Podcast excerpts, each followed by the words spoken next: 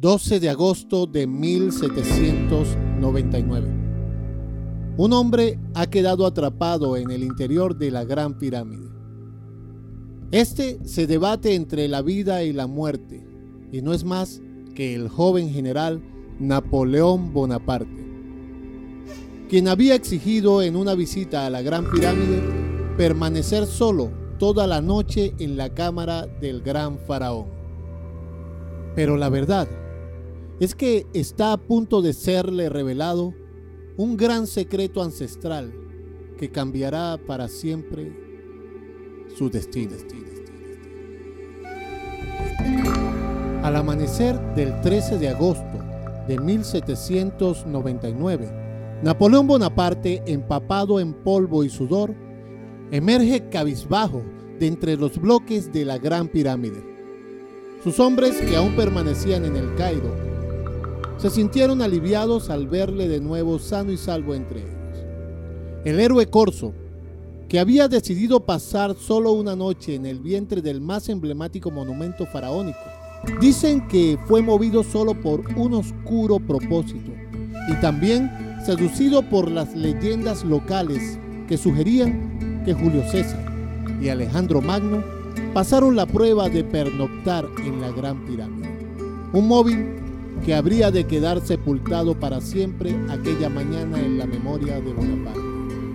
Y es que tras regresar pálido y desencajado de su aventura, el entonces aún prometedor general revolucionario jamás revelaría qué fue hacer en aquellas piedras milenarias. Cuando sus hombres le increparon para saber qué había sucedido, solo logró contestar, aunque lo contara, no lo creeríais. Lo cierto es que Bonaparte se negó el resto de su vida a volver a hablar sobre ese asunto.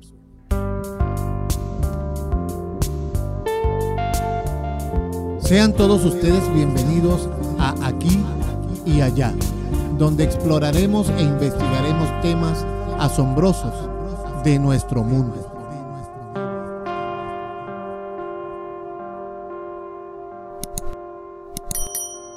Ya entrando en el siglo XX, otros personajes importantes de la historia también vivieron experiencias extrasensoriales en la Gran Pirámide de Egipto. Dentro de ellos podemos destacar a dos importantes personajes de la historia. El famoso satanista Alistair Crowley y el gran escapista de todos los tiempos, Harry pero escuchen atentamente la narración de estas particulares historias. Y si es primera vez que te encuentras visitando este canal, te invito a que te suscribas, le des like y por supuesto activa la campanita para que siempre estés enterado de todos los contenidos que estamos subiendo.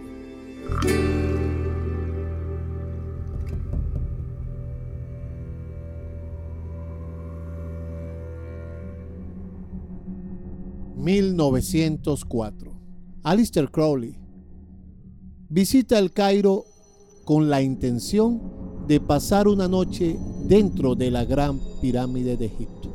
Una vez obtenidos los permisos, Alistair Crowley hace una invocación dentro de la pirámide y cuenta, hace la aparición un gran demonio que pasa toda la noche dictándole el gran libro del satanismo.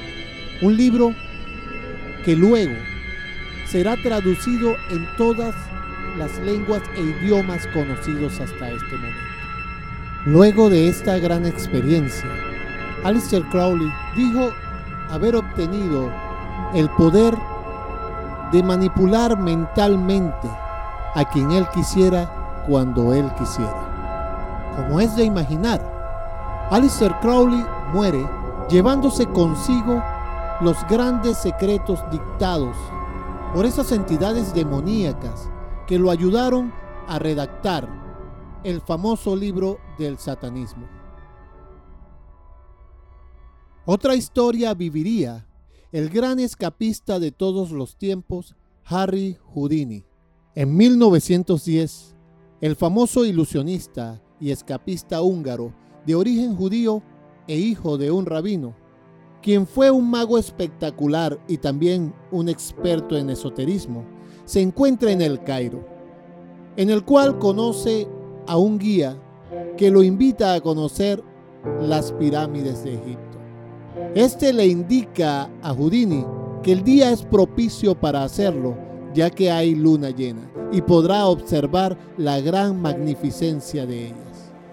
Houdini, al llegar al lugar, le sirven una taza de té y mientras la bebe, es apresado por unos beduinos, es maniatado y estos comienzan a burlarse de él y le dicen que quieren comprobar si su magia es más grande y más poderosa que la de los dioses egipcios. Entonces deciden llevárselo y colgarlo en un pozo dentro de la gran pirámide de Egipto.